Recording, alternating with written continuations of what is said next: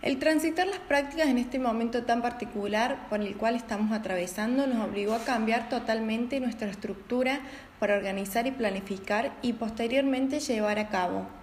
A diferencia de tiempos anteriores, teníamos la posibilidad de reunirnos presencialmente, entablando diálogos e intercambios más fluidos y concretar una propuesta más enriquecedora o quizás más accesible. En relación al trabajo en equipo y su comunicación, reconocemos que tuvo sus ventajas y desventajas. En cuanto a esta última, se tornó muy difícil el poder acordar en horarios limitándonos en cumplir con el objetivo de la propuesta de trabajo en un menor tiempo. Desde lo positivo, creemos que pudimos crear un buen vínculo, intercambiar ideas, pensamientos y debatir sugerencias. Es importante destacar que a pesar de no coincidir en los tiempos, la participación de todas fue equitativa. En cuanto a las decisiones didácticas desplegadas, podemos dar cuenta que para dar inicio fue fructífero indagar sobre las ideas previas que tenían los estudiantes acerca del tema enseñanza situada, con el fin de enriquecer sus conocimientos recurriendo a ejemplos y experiencias personales.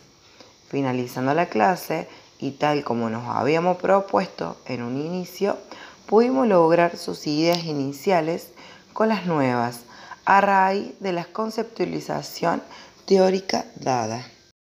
El poder pensar y buscar nuevas herramientas tecnológicas como recurso y estrategia e investigar sus formas de uso nos ayudó a abrir nuestra mirada y pensar en un abanico más amplio de posibilidades que seguramente aplicaremos en nuestro futuro.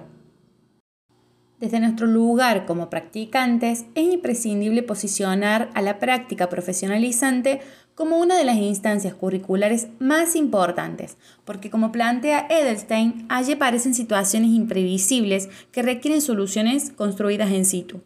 Consideramos que estos también son situaciones que nos forman y nos colman de experiencias.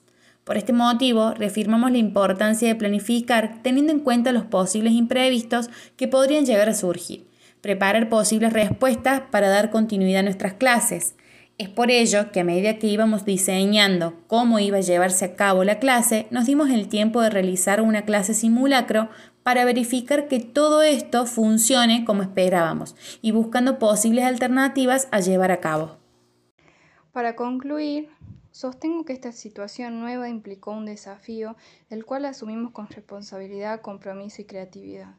En el desarrollo de estas clases tuvimos que romper estructuras, esas que fuimos forjando durante los cuatro años de cursado, con esto nos referimos a salir de la mirada simplista y comenzar a visualizar de una manera más abarcativa todo lo que representa nuestra tarea como docentes.